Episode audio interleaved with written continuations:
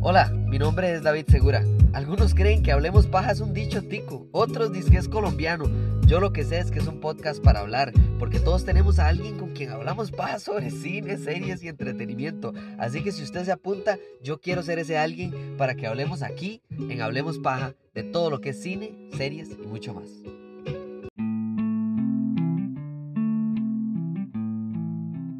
Bueno gente, tengo que decirles que hoy venía con las expectativas absolutamente bajas. Porque yo conozco la franquicia de Saw, la buena, la del principio, la del 2000, creo que 3 y 4 en adelante. Que para mí, vamos a ver, estas películas nunca las he visto como diciendo, ay, es que voy a ir a que me eduquen en calidad cinematográfica. No, pero sí me gustaba la idea de que una película de gore tuviera un poquito más de contenido, poquito más de sustancia, un poquito más de temática detrás de por qué la persona mala hace lo que hace. Esta idea de John Kramer, Jigsaw, que hiciera lo que hacía me parecía algo verdaderamente innovador. El hecho de que él se explicaba y él en todo momento la, la intención detrás de las torturas era tener un significado, era un renacimiento, era una nueva oportunidad para una persona que es mala. John Kramer quiere curar a estas personas de una enfermedad de la misma manera en la que como él lo dice, no lo digo yo, en la misma manera en la que cuando un doctor extirpa un cáncer. Esa es la manera en la que él ve su, entre comillas, trabajo. ¿Por qué digo entre comillas? Porque lo dice directamente en esta película.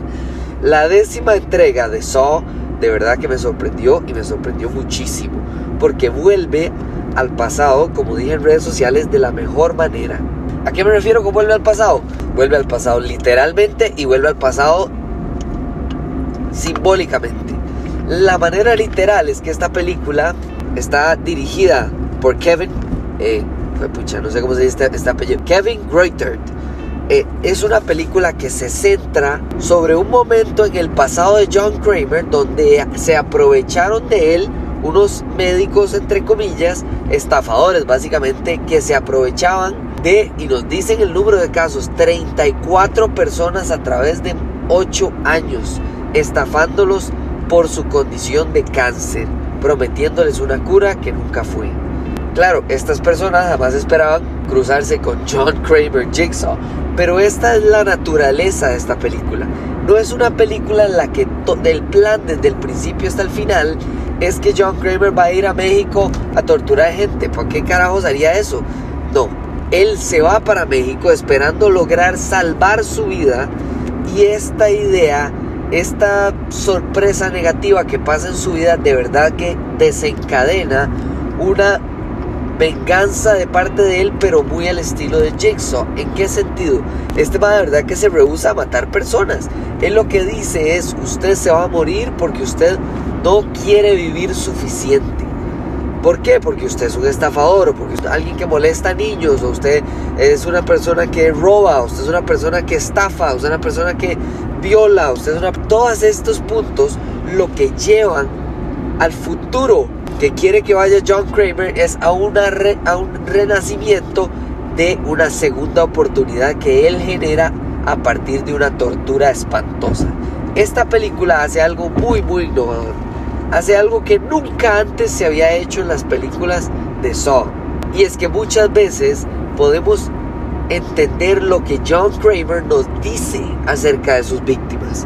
Y entonces él nos menciona, usted, Pedro Palotes, ha estafado a 34 personas durante los últimos 8 años. Y listo, empieza la tortura.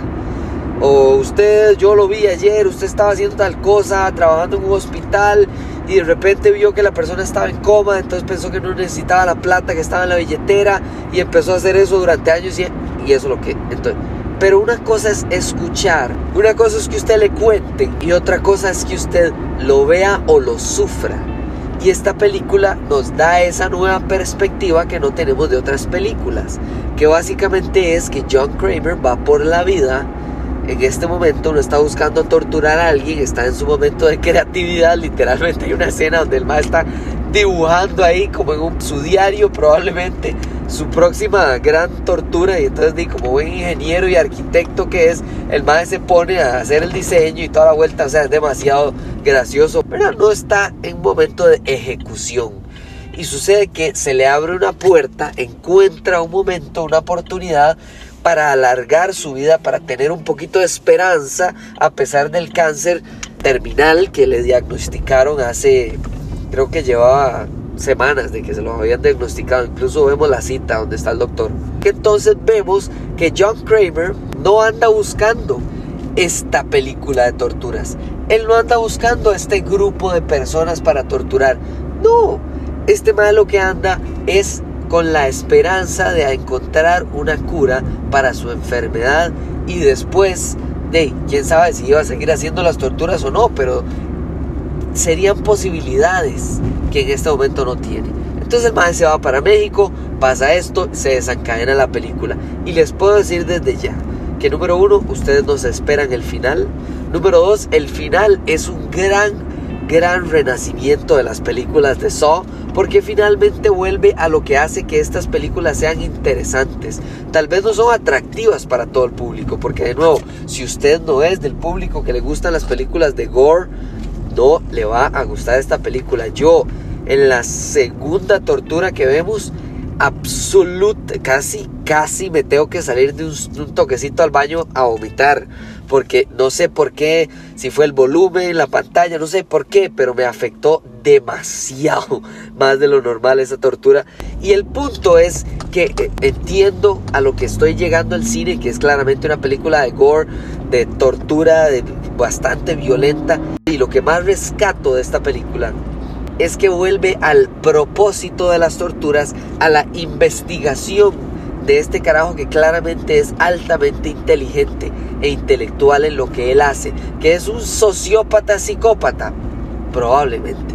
Pero muchas veces esas mismas personas tienen una inteligencia, especialmente cuando son estas personas que, ¿verdad? que planifican demasiado cada una de sus víctimas. Entonces, la película vuelve al pasado, pero no solo en el tiempo, sino también en este momento en el que cuando usted escuchaba, mira, es que a esta persona le voy a hacer una tortura acerca de los ojos o acerca de una, no sé, que tiene que abrirse el cerebro o lo que sea, tiene un propósito, tiene un significado, tiene una, en este caso, una venganza, pero no una venganza de que nada más sea, ah, lo voy a matar, no, a todos les da una oportunidad.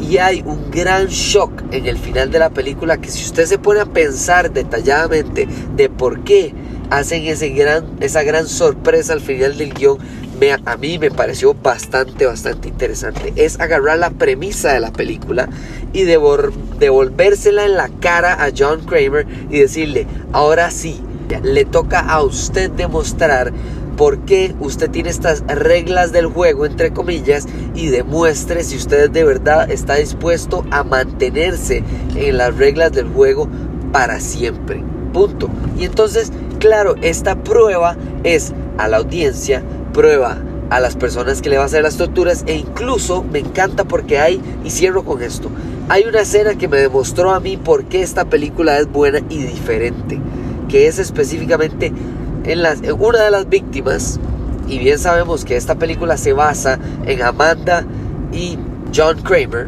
¿verdad? Que son este dúo dinámico que fueron los que estaban trabajando las torturas junto con el policía más adelante. Estos más tienen la naturaleza de que ellos han pasado por traumas fuertes, severos, y que aún así están vivos. Y sobrevivir les ha dado ese renacimiento que ellos quieren que las demás personas tengan. Hay un momento en esta película donde a Amanda se le prueba de una manera que no es la tortura que está sucediendo. Amanda no la meten en una tortura y aún así se le ve en la cara y en todo momento el sufrimiento por el cual ella está pasando porque claramente ella siente alguna suerte de empatía hacia alguna de las víctimas que jamás esperó tener porque claramente que investigaron a profundidad antes de traerse a estas víctimas. Y las sorpresas que hay no solo con las víctimas, sino por fuera, digamos, del casa de la tortura que estos más se montan, de verdad que es algo novedoso que no habíamos visto de esta manera en todas las 10 películas, o por lo menos, bueno, siendo sincero, en las 7, contando esta, son 7 de las 10 que yo he visto. Entonces, me declaro absoluto, absolutamente sorprendido con esta película. Me declaro feliz de ver que una persona tiene la capacidad todavía de hacer una muy buena película con un presupuesto requete bajo de 10 millones de dólares para una película de este nivel y con efectos prácticos y montajes tan complejos y de verdad esta película se la recomiendo si a ustedes les gusta el gore si no puede que tengan que hacer las mías y casi que cerrar los ojos un toque y concentrarse para no tener que ir al baño en medio de la película en el cine porque están sintiendo casi que reflujo. Entonces, muchísimas gracias por escuchar este episodio 149. Oficialmente a partir del próximo episodio empezamos la celebración de 150 episodios. Y si es una celebración importante que aquí estoy. No tengo mucha voz porque en los últimos días ahí estuve un poquitillo enfermo. Pero de verdad que estoy tan cerca de los 150 que no quiero parar porque me apasiona demasiado. Y les agradezco que me permitan llegar a 150 episodios. Se vienen sorpresas. No solo de personas que van a hablar aquí en el podcast por los 150 episodios, sino también entrevistas que tengo para las próximas semanas. De verdad que se viene un excelente final de año. Espero que sea igual o mejor su final de año que el mío, porque de verdad que me han ayudado y me han permitido llegar y llevar este podcast a un lugar que jamás pensé que habría llegado y solo es el inicio. Muchísimas gracias por escuchar este episodio, por recomendárselo a todo mundo y espero que nos escuchemos de verdad. Compartan el podcast porque ya el próximo es ya va a ser 150 episodios. Gracias, nos hablamos en la próxima. Chau. Hola, hola, paso por acá para traerles los estrenos de la semana. Empezamos con una película de ciencia ficción del director de One, llega The Creator o Resistencia. Esta película que va a hablar de la inteligencia artificial, un tema muy controversial actualmente, pero que tiene grandes efectos. Es muy visionaria y ustedes no se la pueden perder.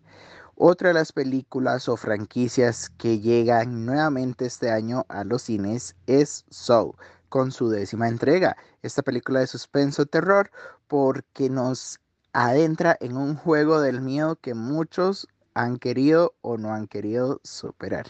Vayan a disfrutarla también. Y para toda la familia, especialmente para los más pequeños, llega Paw Patrol, la super película. Estos personajes como Marshall, Sky y demás regresan a la pantalla grande ahora con superpoderes. Una película para toda la familia y entretenerse un montón. Vayan a disfrutar estos estrenos solo en cines y nos escuchamos la próxima semana con los estrenos de la semana.